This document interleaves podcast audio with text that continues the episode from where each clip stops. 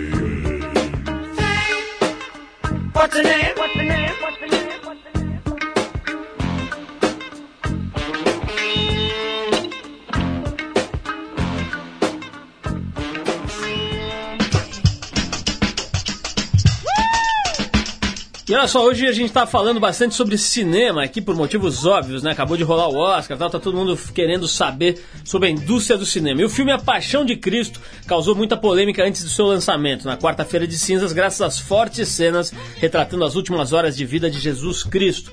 Os principais motivos ser antissemita e, entre outras coisas, ser falado em aramaico, uma extinta língua da época.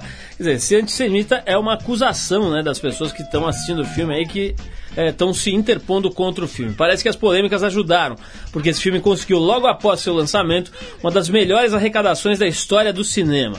Mas ao que parece, a Paixão de Cristo vai continuar rendendo notícias. Na cidade de Wichita, no estado americano do Kansas, uma mulher de meia idade morreu, aparentemente de infarte, durante a cena que retrata a crucificação de Cristo, tida como a parte mais emocionante do filme. Parece que rola ali um esquartejamento, uma retaliação do corpo de Cristo, o negócio é meio pesado. A Paixão de Cristo deve entrar em breve nos cinemas brasileiros. E o mais interessante é que a direção e toda a, a, vamos dizer, a direção do projeto aí é do Mel Gibson, aquele mesmo dos filmes de aventura e tal, que resolveu, e contudo ele é religioso e tal, parece que ele é ligado aí a uma corrente religiosa de igreja e tal, e resolveu encarnar esse filme A Paixão de Cristo. Vamos esperar chegar aqui para ver se é bom ou se não é.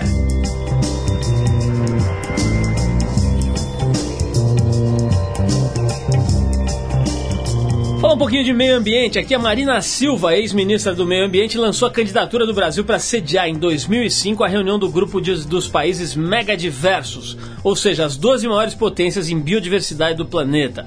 A proposta foi apresentada durante a sétima convenção da biodiversidade em Kuala Lumpur, na Malásia.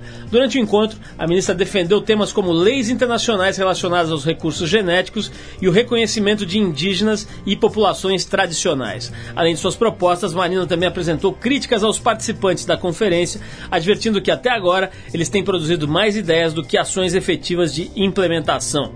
A Convenção de Diversidade Biológica entrou em vigor em 1993. Agora, uma coisa interessante que eu estava pensando aqui enquanto li essa nota é que é o seguinte: independente das coisas não estarem acontecendo no ritmo que a gente gostaria, cada vez mais a gente tem notícia de governantes e populações e comunidades pressionando o mundo no sentido de preservar e de conservar e de repensar o uso dos recursos naturais. Isso já é uma grande coisa, né? 10, 20 anos atrás, você não via político, não via dirigente, não via nem as comunidades se mobilizando em torno disso. Então, se a gente quiser ter uma visão otimista, dá para pensar que as coisas estão melhorando. Bom, vamos tocar mais uma musiquinha aqui para dar aquela animada no pedaço Tears for Fears com Sowing the Seeds of Love.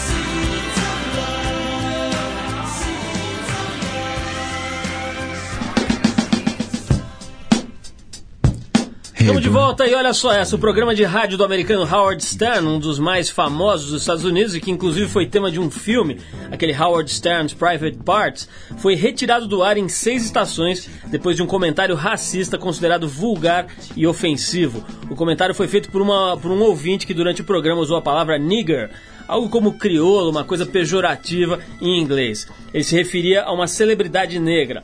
O termo foi considerado ofensivo para o tratamento de pessoas negras e a Clear Channel, empresa que distribui o programa no país, tirou o Stern do ar por tempo indeterminado devido à sua nova política de tolerância zero à indecência.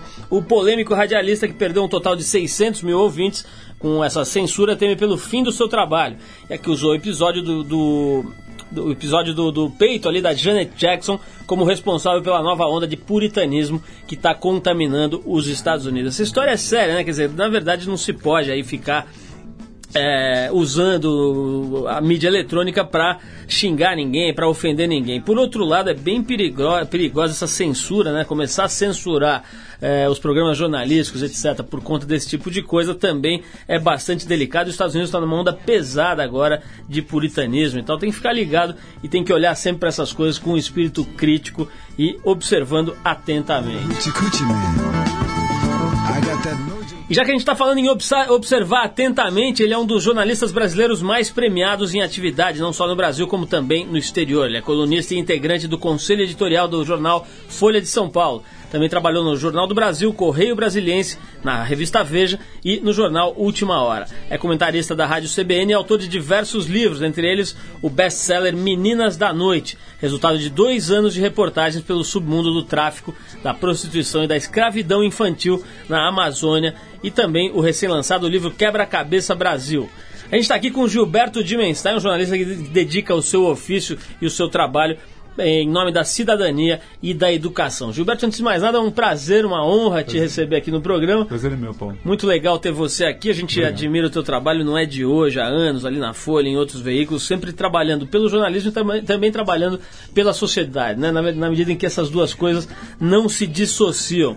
Agora, eu queria começar te perguntando o seguinte: desde que você começou no jornalismo, você já tinha uma intenção de derivar um pouco para esse lado social, para essa coisa de olhar em volta, ou foi um negócio que foi acontecendo naturalmente na tua vida? Sabe o que acontece, Paulo? Vou fazer uma, uma confissão aqui. É, eu fui um dos piores alunos da, da minha escola. Eu não, não consegui estudar direito, porque eu era uma pessoa muito encantada pelo mundo e não tinha o menor encanto pelo conhecimento. Minha mãe, coitada, ela sofreu toda a vida com essa questão educacional. Quando eu viro jornalista, para mim, eu tinha a seguinte equação: eu era uma pessoa desencantada por esse conhecimento formal, tipo os afluentes do rio Amazonas, oração coordenada subjuntiva reduzida de infinitivo, mas era encantado pelo mundo. E para mim, a ideia de jornalismo, ela se associa diretamente com uma ideia de educação. Para mim, sempre jornalismo foi uma, um elemento civilizatório de educação. Então, conforme a vida foi evoluindo, eu não consegui mais diferenciar a ideia de informar da ideia de educar. Então, a cobertura de temas sociais, de produção de materiais didáticos, de trabalhar como. Um, na verdade, se eu tivesse que definir o que eu faço, eu não sei exatamente, mas se eu tivesse que definir o que eu faço, eu faço algo próximo do jornalismo comunitário, que se mistura o ato de educar com o ato de informar. Gilberto, a gente fala com muito jovem aqui na rádio, né? Que estamos em, em várias rádios pelo Brasil inteiro falando com moçada. E tem uma coisa que é importante dentro do seu trabalho, que é essa crítica ferrenha aos vestibulares. Né? Você se posiciona contra o sistema atual né, de, de entrada em faculdades via vestibular.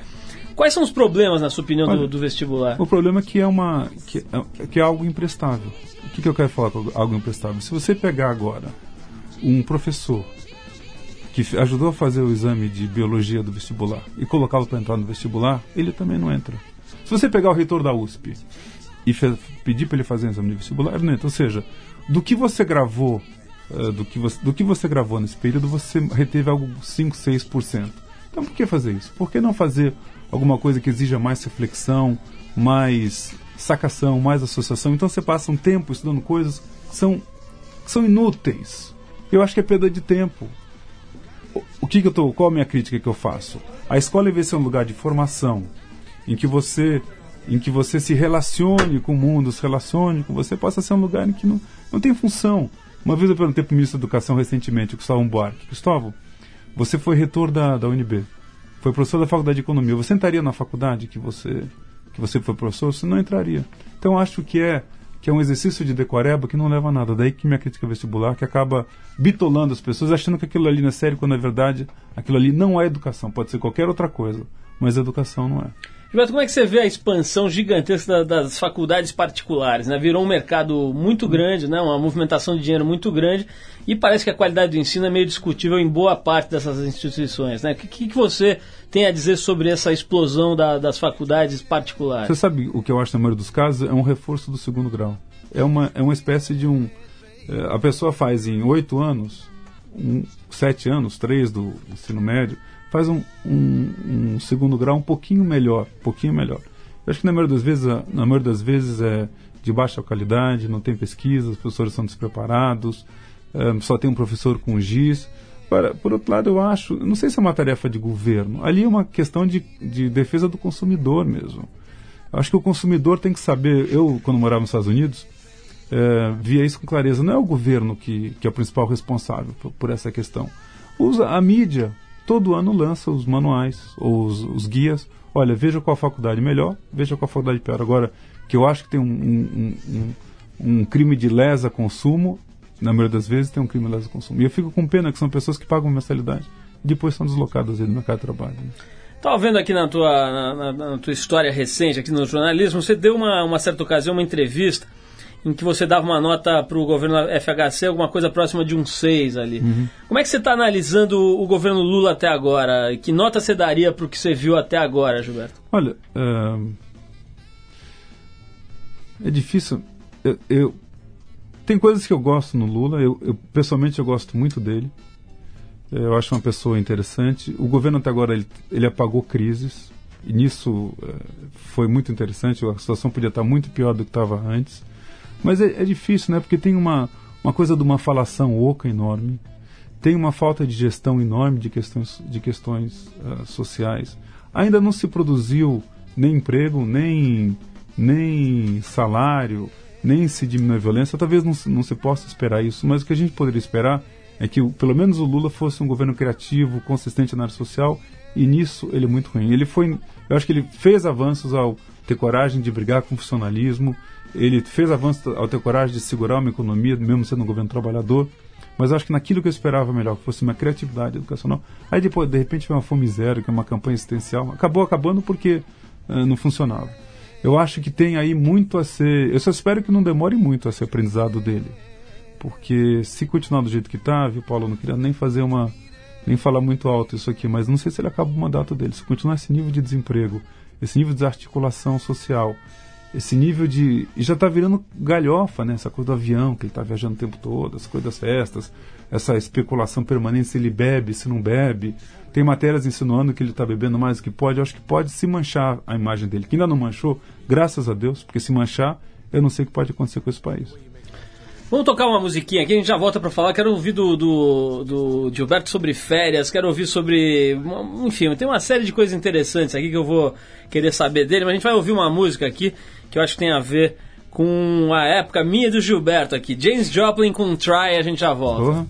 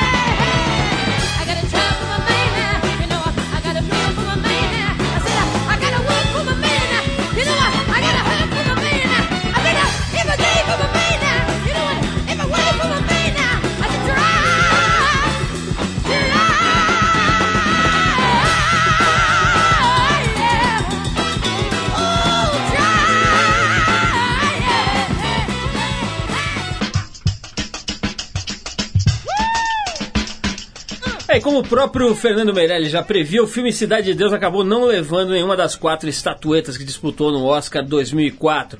A cerimônia não revelou muitas surpresas e o grande vencedor do ano foi o último filme da trilogia Senhor dos Anéis, que se igualou a Ben-Hur e Titanic, conquistando o recorde de 11 prêmios. Um dos momentos menos previsíveis e mais engraçados do evento foi a rápida entrevista com o recluso ator Bill Murray, um dos concorrentes a melhor ator pelo filme Encontros e Desencontros, que foi dada durante a festa. Quando perguntaram se ele gostava de participar do Oscar, ele respondeu: É como se você estivesse me perguntando, você parou de bater em sua mulher? Entendi muito bem essa história aqui, mas enfim, o Bill Murray é uma figura. Esse filme dele, Encontros e Desencontros, vale a pena ser visto. Agora, a cerimônia do Oscar, por sua vez, na minha opinião, é absolutamente dispensável e cada vez mais. Mas enfim, a gente está aqui com o Gilberto Menstein, um jornalista de primeiro calibre aqui no Brasil, que tem feito um trabalho muito interessante não só no jornalismo, mas também no chamado terceiro setor, na área social. Gilberto, eu estava vendo aqui na tua, na tua biografia que eu recebi aqui. Meu prontuário, você, quer dizer. Seu né? prontuário, aqui sua folha corrida, que você ficou 14 anos sem tirar férias. Quer dizer, para quem disse aí que não conseguia estudar, que não se dedicava muito ao estudo, parece que no trabalho a história ficou diferente. Você sabe que o eu, eu talvez ter feito tanta terapia na vida, já não tenho vergonha de falar algumas coisas. Eu sou totalmente ansioso, melhorou muito, totalmente neurótico com o trabalho, totalmente obcecado. Tudo que eu tudo que eu possa defender de, de qualidade de vida, eu sou eu sou o contraditório disso. Mas o, tem um lado negativo disso, que é a falta de, da capacidade de saber usufruir a vida. Eu não sei se essa coisa de ser judeu, de vocês, primeira geração pós-guerra, essa coisa de é, tentar vencer na vida, ser filho mais velho. Essa, imagina, você é judeu, ainda é filho mais velho, ainda tem é, perfil de mau aluno, você tem que vencer e tal. Mas tinha essa. essa tinha, teve outro lado também, que é um lado muito interessante. Acho que quem está me ouvindo talvez curta essa ideia. Né? Certamente tão, muitos estão tentando fazer vestibular, ou estão naquela. ralando em conhecimentos babaquaras da escola. Quando você se apaixona por uma coisa, e eu me apaixonei pelo jornalismo, aquilo ali é férias. Eu sentia naquela loucura toda de fazer os trabalhos, de fazer as investigações. Eu viajava muito pela Índia, pela Amazônia, pelo Nordeste, pelos Estados Unidos, Europa. Para mim aquilo ali era um encantamento. Então, quando você gosta de uma coisa, não sei se você sabe que eu fui aprender recentemente que a palavra entusiasmo significa estar com Deus dentro de si.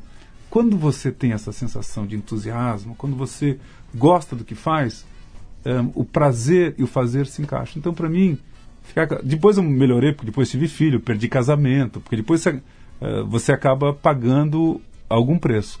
Mas uh, eu acho que dificilmente alguém consegue fazer uma coisa muito grande sem afetar a sua qualidade de vida ou sem ir muito a fundo nisso. Eu fui muito a fundo e acho que agora eu posso ser um pouco mais calmo. Né? Gilberto, nessa sua rotina de trabalho, uma das coisas importantes é a, a fazer parte do conselho editorial da Folha, Sim. que se não é o, é um dos maiores jornais do país. É, como é que é a atividade de um conselho editorial de um jornal desse calibre? Quer dizer, com, quanta, com que frequência se reúne? Do que, que vocês falam? Rola uma descontração, uma brincadeira, ou é sempre aquela coisa de filme? Uma ata, um papel, um monte de cara sério e tal? Como é que eu, é? eu, eu, nem consigo fazer isso, porque, é, graças a Deus, o Paulo faz é, oito anos que eu aboli a gravata. Faz 20, 25 que eu parei de fumar e oito que eu aboli a gravata. Então, e a, o, a, Folha de São Paulo, para quem não conhece por dentro, tem um lado muito interessante, que é um jornal muito crítico externamente. As pessoas até reclamam da Folha, que ela é ranzinza, que nada dá certo e tal. Mas um conselho editorial é um, é um espaço em que você se reúne a cada dois meses, em que se projeta o futuro, mas também se faz uma radiografia do jornal. E a verdade é que o, o jornal, para se renovar permanentemente, tem que ter uma crítica permanente. O conselho é aquele, aquele ambiente em que você tenta vislumbrar o que, que o futuro pode ser. E eu posso te dizer, viu, Paulo, que é muito implacável. As críticas que fazem a Folha não é comparável que as pessoas levantam internamente no sentido precisamos fazer melhor. Aliás, todo mundo que quiser fazer melhor tem que ter essa crítica. Eu estava recentemente em Nova York esperando minha mulher fazer uma compra e não sei, acho que todo homem não tem saco de, de esperar. Aí eu estava lá num, na farmácia, pô, imagine, chovendo na farmácia. Aí tinha um livrinho de frases coisa que eu jamais leria, mas tinha uma frase que, que eu acabei levando. Sempre dá para aprender em qualquer lugar, qualquer coisa. Thomas Edison fala assim: me encontre uma pessoa sa totalmente satisfeita que eu te apontaria um idiota. então, quando a pessoa estiver totalmente Muito satisfeita, é. é. que ela é um idiota. Então, o que, que a Folha tem? Ela tem um estímulo direto a essa crítica e o Conselho Editorial é um desses espaços uh, devastadores de uma, da radiografia do jornal. Gilberto, vamos falar um pouquinho da, do, daquele beco que você pegou aqui em São Paulo e transformou numa escola. Né? Era um beco, uma quebrada, né? A famosa quebrada, cheia de traficante ali rondando e tal. Hoje é um lugar maravilhoso. Só que antes eu vou tocar uma musiquinha que fala um pouco do espírito que você deve ter é, é, produzido ali, ajudado a gerar nesse beco, nessa quebrada. É o Brothers and Sisters com Ziggy Marley. A gente já volta com Gilberto Dimenstein. mama's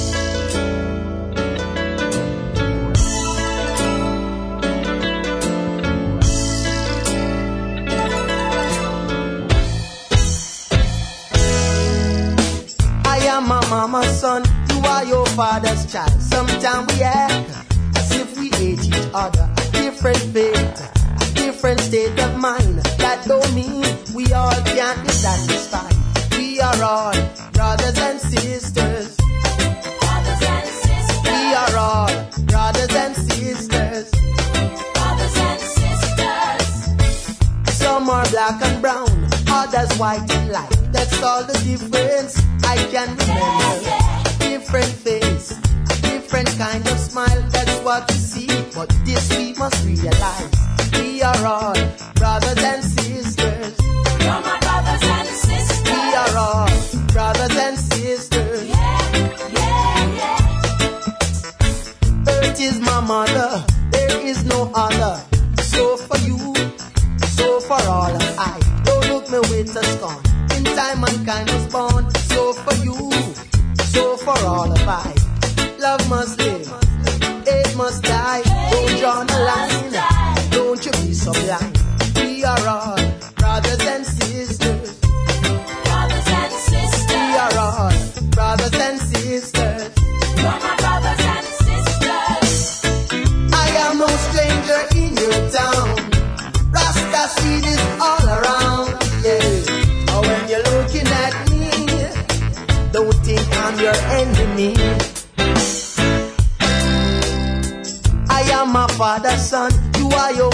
Child. Sometimes we act as if we hate each other. A different faith, a different state of mind.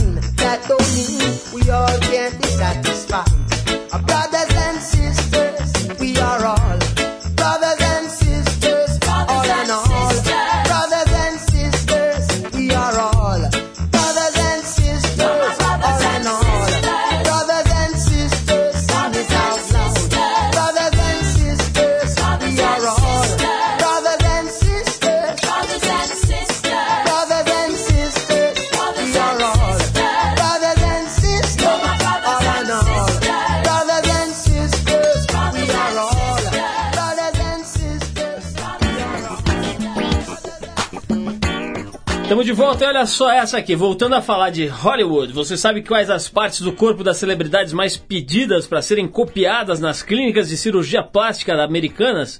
Segundo o Dr. Richard Fleming, diretor do Instituto de Estética e Reconstrução Cirúrgica de Beverly Hills, são o bumbum de Jennifer Lopez, o nariz de Nicole Kidman, os olhos de Catherine Zeta-Jones, os lábios de Angelina Jolie e o queixo de Cameron Diaz. Quando o assunto é lipo, as clientes pedem pelas formas de Britney Spears.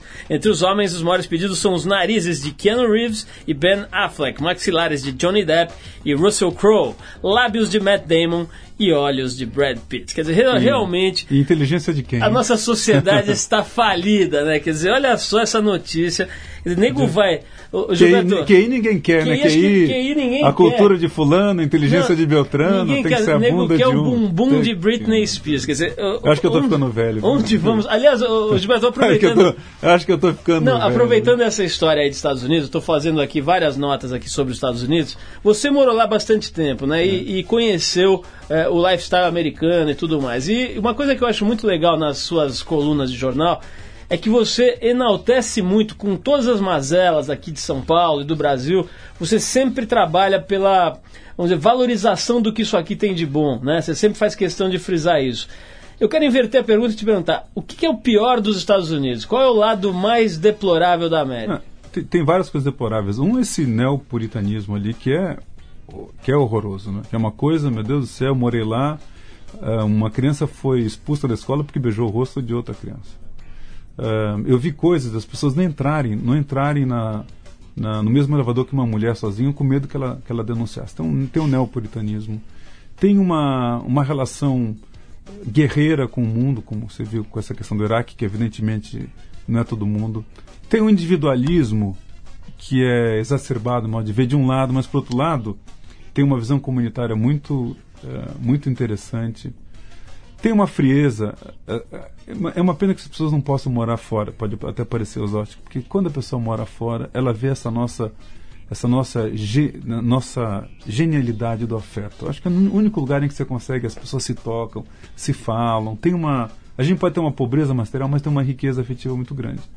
E eu não sei, o que me incomodava muito lá era essa, essa frieza, esse, esse neopuritanismo, essa visão muito individualista, esse olhar muito, às vezes, insensível para o mundo exterior. Agora, é um país tão grande, tão rico, tão tantas contradições que é difícil você dizer. E eu não posso falar Estados Unidos, porque eu não morei lá, morei em Manhattan, morei em Nova York. Para mim, é outro mundo. Lá, se você não falar inglês, você se vira. Se você for judeu, você se vira. Se for gay, lá, qualquer. Tinha um restaurante lá, lá de casa, perto de casa, que era chinês vegetariano e comida kasher, que é comida judaica, e que o maître era um rabino, um religioso, e que os garçons eram chineses. Então, não dá. Quando você está em Nova York, é, é uma, é um, você conhece, é um outro mundo da diversidade. É uma, é uma São Paulo levada às últimas consequências, de certa forma, né? Na semana passada teve aqui o Raí, né? A gente bateu um papo ótimo e, entre outras coisas, ele contou da- do trabalho dele da fundação e tal. Eu contei pra ele nessa ocasião que a gente teve uma, uma frustração muito grande na Trip. A gente tentou fazer um projeto social que deu tudo errado. A gente quebrou a cara, foi um fracasso retumbante. Aí concluímos que o negócio é, enfim, tentar colocar a energia a favor das- dos projetos que já estão encaminhados. Como é que foi a tua experiência no começo lá da- do, do projeto Aprendiz? Você teve experiências negativas, quebrou a cara ou você já achou rápido um caminho? Não, eu, o, toda experiência para ser interessante, ela tem que ter experiências negativas, né? Porque nada é nada é plácido. Aliás, quanto, quanto mais plácido, menor, menos história para contar você vai ter depois. É, é muito difícil trabalhar em São Paulo, depois comunitários, as pessoas não estão interessadas em projetos comunitários em geral. É, não há uma habilidade comunitária, as escolas públicas são difíceis, tem muita violência, tem muita droga. São Paulo tá, tem um, é um momento de, de, de violência na linguagem muito forte. Mas a gente está conseguindo, tá conseguindo criar um conceito, viu, Paulo? Que é um conceito de bairro-escola. De todo o espaço de uma região ser uma escola. Então, que você possa transformar, como está transformando, oficinas de brinquedo em sala de aula para as escolas. É, O UOL está abandonado. O UOL à tarde não funciona o Cine UOL. As pessoas vão, das escolas vão lá no Cine UOL. Por que não? A danceteria AMP está criando escolas de DJ com a gente. Aí você tem o Antônio Nóbrega, é uma, é uma extensão da, da, da sala de aula. Os becos abandonados passaram a ga- galerias de arte. Aí você tem Só para esclarecer o povo que está ouvindo a gente em outras cidades, você está falando do- da Vila Madalena, de uma região na Vila Madalena em que você está atuando fortemente, né? Que é um bairro, vamos dizer, de classe média alta, podemos, dizer assim, classe média, né? Mas com muitas contradições também, com as zonas de, de cortiços. Você vai encontrar em todos os lugares do Brasil. Agora, esse tipo de. Qual que é a ideia básica? A ideia é você ol- olhar de cima e fazer da cidade uma escola.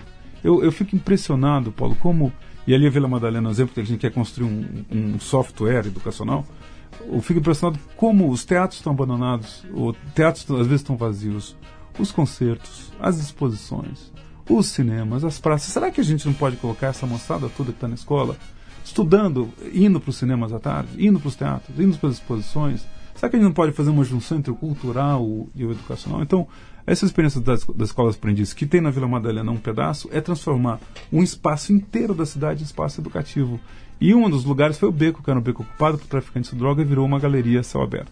Tinha uma praça na frente que também era ocupada por mendigos, passou a ser uma sala de aula de música, de dança e assim por diante. Então, a gente quer criar ali um, um, um oásis educativo. Agora é muito complicado. Agora, o prazer de mudar é tão grande. Depois eu entendi por que, que os, japoneses, os chineses dizem que quando você faz um favor você tem que agradecer, não quando você recebe favor.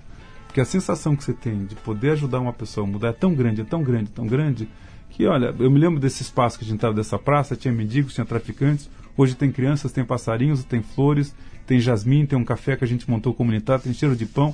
Por quanto eu tenho que pagar para ter essa sensação? Então acho que é, o prazer de mudar, é, eu te digo que é impagável. Gilberto, vamos falar um pouquinho mais de violência. Eu quero ouvir sua opinião sobre violência, mas antes vamos tocar uma musiquinha que fala um pouquinho aí desse, desse lado aí de violência, etc. Evil Ways com Santana. Vamos lá.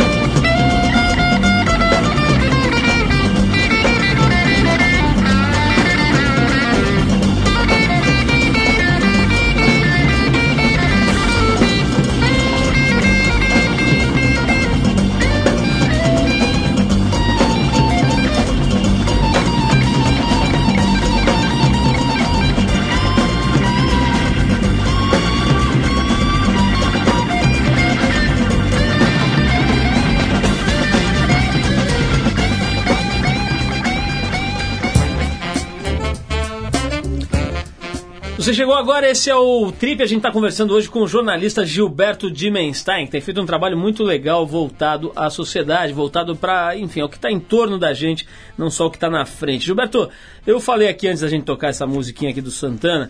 Que... Eu falei que hora da saudade hoje, né? É, hoje nós estamos fortes no classic rock aqui. Nós estamos virando dinossauro. aqui. Se o Arthur tivesse aqui, ele já ia mandar essa aqui, os a pterodátilos do rock.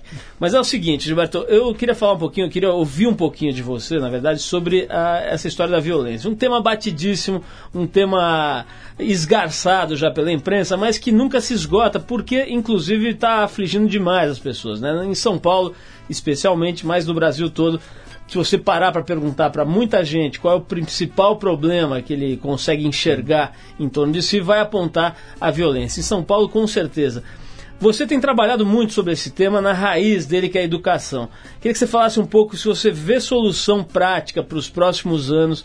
Quer dizer, São Paulo pode conseguir um caminho como conseguiu Nova York, de reduzir drasticamente a criminalidade, etc. Ou nós estamos muito longe Não, disso? ó, ó, você sabe que está provado, vou falar uma coisa que pode parecer absurdo, está provado que não tem nenhuma relação entre pobreza e violência, né? Você tem lugares muito pobres, eu tive na Índia, fiquei surpreso, fui descobrir na Índia que o nível de homicídios na Índia é igual ao de Florianópolis.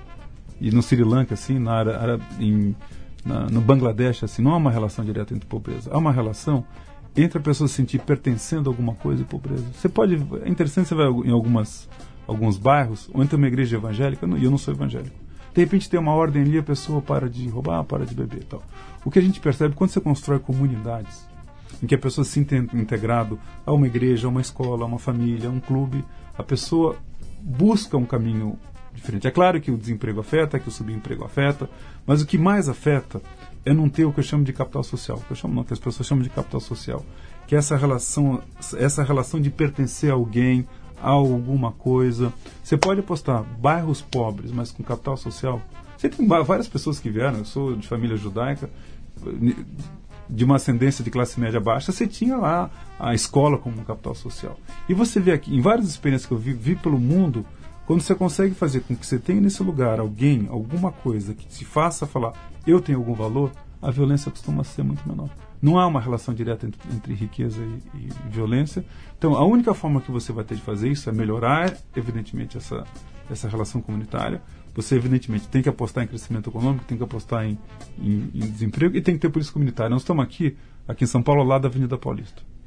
Como todo, todo mundo sabe. Sabe que o, o, o, os furtos e roubos caíram aqui 80% da rua? 80%. Só porque se colocou algumas cabines policiais na rua. O homicídio praticamente ficou zero. Roubo de carro, quase zero. Aí se fez uma outra experiência na Anhangabaú, colocou o mesmo tipo de coisa, o roubo caiu 70%. Então, você, se você tem policiamento comunitário, co- combinado com isso daí, olha, certamente você vai ter essa experiência de Nova York. ah, eu, estou absolutamente convencido disso, porque eu vejo na Vila Madalena isso. Eu vejo onde que eu tenho. Eu vejo em Salvador, em alguns lugares, a mesma coisa. Da comunidade se rebelando para fazer rede de, rede de pertencimentos para as pessoas.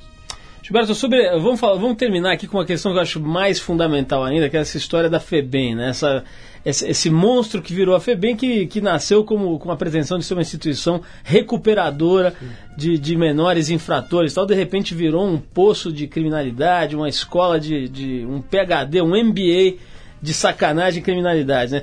Agora está se falando aí numa privatização de FEBEM e tal. Como é que você vê, quer dizer, qual é a sua opinião sobre a forma como a FEBEM tem sido tocada eh, hoje e essa perspectiva eventual de uma privatização? Você sabe que aí tem outra questão que é, que é pro- comprovada. Né? Em muitos lugares do mundo, FEBEMs funcionam. Né? Eu vi na Colômbia, que é muito mais grave do que aqui, eu vi garotos se recuperando para a comunidade, vi isso na, na, na Itália, vi isso em vários lugares. Aqui não dá para recuperar no lugar.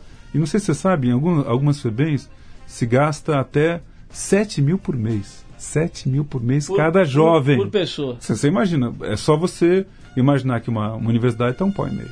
E na fora está 3 mil dólares por mês. Agora, o que, que, o que, que é essa privatização que eu acho uma coisa interessante? Você entrega essas unidades para entidades acostumadas a educar pessoas com alta qualidade. E depois você cobra em cima de gestão. Então eu acho que, nesse caso, eu acho que o governador Geraldo Alckmin acertou. Aliás, não só do, essa experiência começou em Minas Gerais. Em Minas Gerais, eles, entidades religiosas assumiram FEBENs para educar. O resultado foi maravilhoso. Aqui vai, já começou num lugar Liberdade Assistida e se vai anunciar daqui a pouco com a Fundação Orsa na- na região da Vila Maria. Então, é, é tão incrível, né? Que são, são 5 mil jovens só. Cada um custa 4 mil por mês. 5 mil por mês. E eles saem pior. Não é possível que com tanto pouca gente, com tanto dinheiro, você não consiga resolver. E aí eu acho que está acenando, insinuando para uma primeira resolução da questão. Gilberto, eu queria te agradecer muito por essa entrevista, principalmente te cumprimentar por ter estar se dedicando de forma eu tão inteira, tão, tão exclusiva aí para questões realmente fundamentais. Né? Tem tanta gente aí que envereda pelo jornalismo acaba usando esse poderzinho de forma micha, de forma mesquinha, né? E você já eh, enveredou por uma, uma coisa muito mais ampla, muito mais inteligente, verdadeira, e isso a gente tem que aplaudir. Então é realmente um prazer te receber aqui. Foi muito legal eh, bater esse papo, porque acho que esclarece sobre uma série de questões.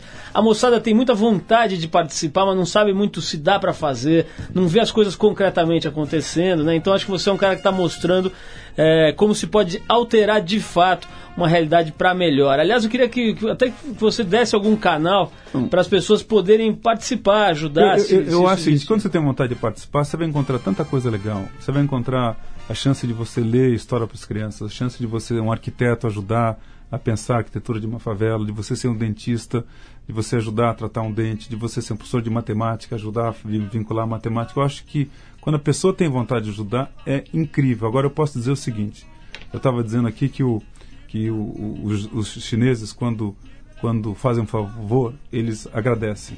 Não é que eles eles agradecem porque eles sabem o prazer que tem em você poder ajudar alguém. Quando você consegue ajudar alguém, consegue fazer uma pessoa prosperar, posso dizer que você abre um canal energético aí, que acaba. o- os árabes dizem que fazer o bem e fazer o mal é que nem cuspir para cima. Eu acho que as pessoas que estão envolvidas, ela, eu, eu, eu agradeço a chance de poder fazer isso. Porque eu acho que quando você pode ajudar o outro, é que você também pode estar se ajudando. Tá aí o recado do Gilberto de Menstein. Mais uma vez eu te agradeço e é, cumprimento muito assim pelo, pelo trabalho relevante, importantíssimo que você tem feito, Gilberto. A gente vai tocar, já que você falou aí que hoje a gente tá com esse baú Vem empoeirado. Elvis Presley não, também não, não, chega tanto. Não, Elvis Presley, mas, mas tá ali. A gente separou. Nós puxamos do baú do Arthur Veríssimo, que tá lá comemorando o nascimento da sua filhinha, a Ah, Vitória. legal. Aliás, um beijinho pra ela, pra Patrícia e pro Arthur. A gente separou aqui uma velharia boa, o Can't Explain do The Who, clássico. Vamos lá.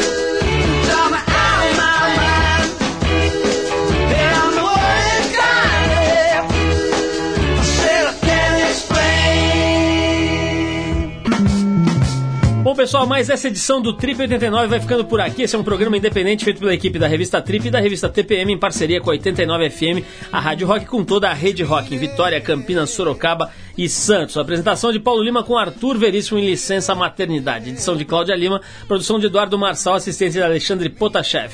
Colaboração Bruna Bittencourt e Yuri Damkalov. Trabalhos técnicos do grande DJ Pazini. Quem quiser escrever pra gente, pode mandar o seu e-mail para rádio@trip.com.br. Terça que vem estamos aqui de novo, se Deus quiser com mais um trip pra vocês. Valeu, abraço.